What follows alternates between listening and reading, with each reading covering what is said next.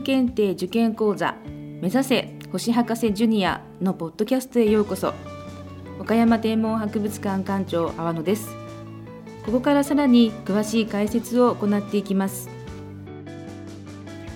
問題にあった太陽を見るときには太陽メガネを使うですが太陽の光は一体どんな成分要素があるのでしょうか。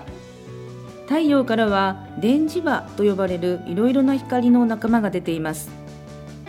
目に見える光は可視光線と呼ばれますがそれだけでなくガンマ線 X 線紫外線赤外線電波などが含まれ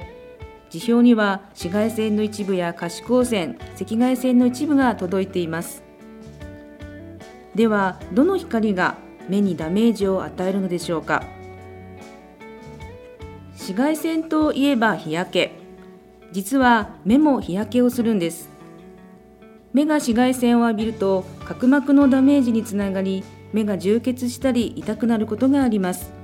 ひどくなると白内障につながることもあるので要注意です。また紫外線を察知した脳は防御反応で体内にメラニン色素を生成するので肌の日焼けにもつながることが分かっています。最近は紫外線と可視光線の境目にあるブルーライトのエネルギーが強くて目に良くないことが分かってきましたね。もう一つは赤外線。赤外線といえば赤外線ヒーターなど暖房器具に使われる光の仲間で身の回りにもありますがこの赤外線は紫外線に比べてあまりエネルギーは強くはありませんが目や肌の奥深くまで届いてしまうため長く浴び続けていると目や体の内部までダメージを与えてしまうことが分かっています。紫外線も赤外線も目には見えないので目で見て眩しくないけれど決して安全ではないということを覚えておいてくださいね。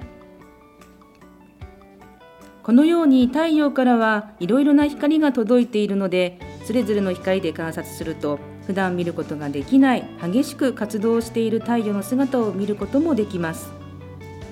博物館の太陽望遠鏡では Hα という赤い光だけを通すフィルターを使って観察していますがこれで見るとなんと太陽からたくさんのガスプロミネンスが噴き出している様子が見えます。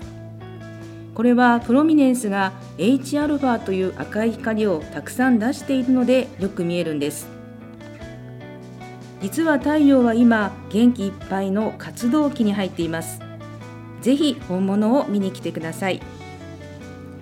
以上解説は岡山天文博物館館長阿野でした。